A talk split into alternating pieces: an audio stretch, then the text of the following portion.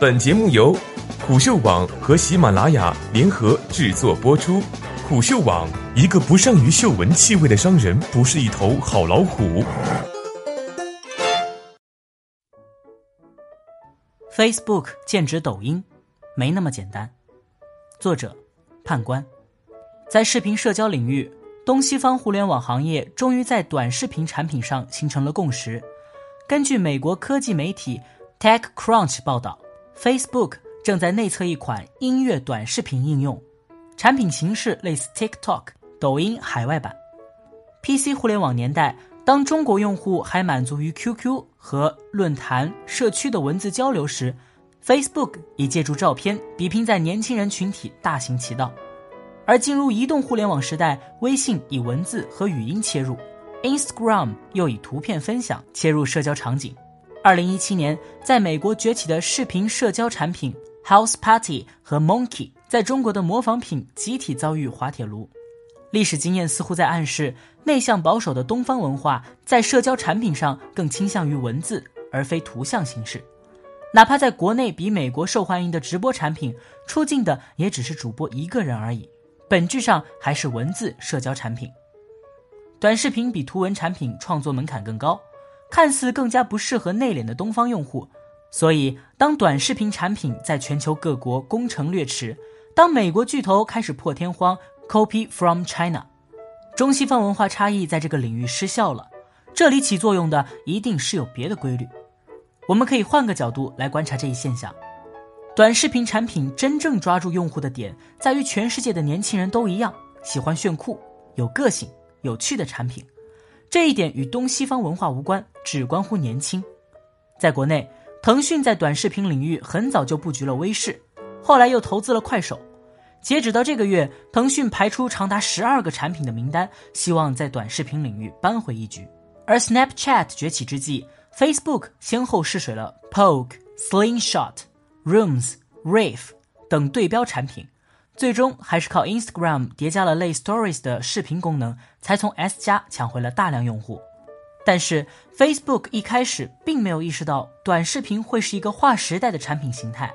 TechCrunch 称，Facebook 在2016年调研过 Musical 点 ly，得出了这类产品不会成气候的结论。在2018年，以 TikTok，也就是抖音，Musical 点 ly。现已并入 TikTok 为代表的产品攻城略地，圈走大量年轻用户后，FB 才恍然大悟，开始布局自己的短视频产品。根据 App Annie 的统计数据，十月二十八日当天，在一百四十一个产品上架的国家（不含中国）中，TikTok 在三十二个国家进入 App Store 总榜下载前十名，在一百二十个国家进入摄影与摄像产品类下载前十名。于是，我们很自然地考虑到。Facebook 这次是否可以通过叠加短视频功能，在主产品或者 Instagram 上来扳回一城？然而事情并没有那么简单。二零一六年来，Instagram 和 Facebook 上已有视频功能模块上线，如同微信也可以添加小视频模块一样。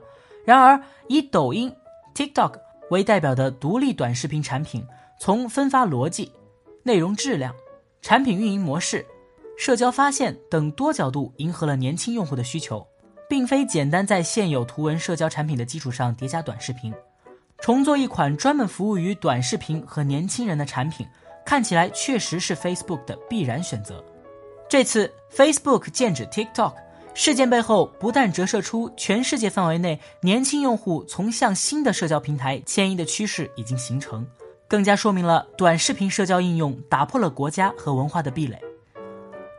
二零一七年初，我写过一篇文章，指出年轻人所喜欢的新一代社交产品的关键特性是骚、浪、贱。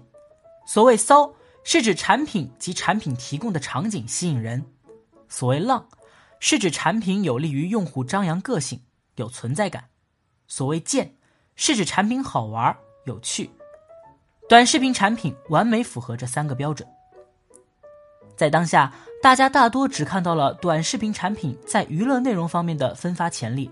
然而，即使不考虑短视频内容社区对于社交的间接促进作用，在年轻人社交的语境中，全面立体的展现自己是区别于图文这种单薄形式的有力手段。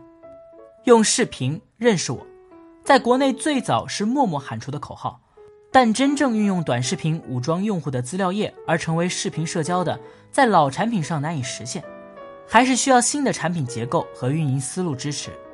诺基亚再怎么修补，也是无法变成苹果的，并且短视频加音乐，长度和形式都非常适合广泛传播，且容易突破不同文化语言的隔阂。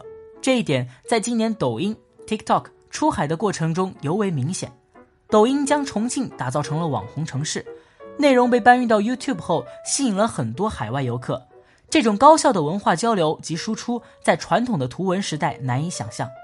但在短视频内容产品合二为一、自带传播能力的属性下，非常自然的发生了。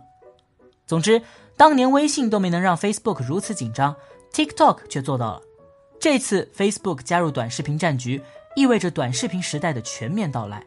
至于会给这一产品领域带来怎样的变化，大家不妨拭目以待。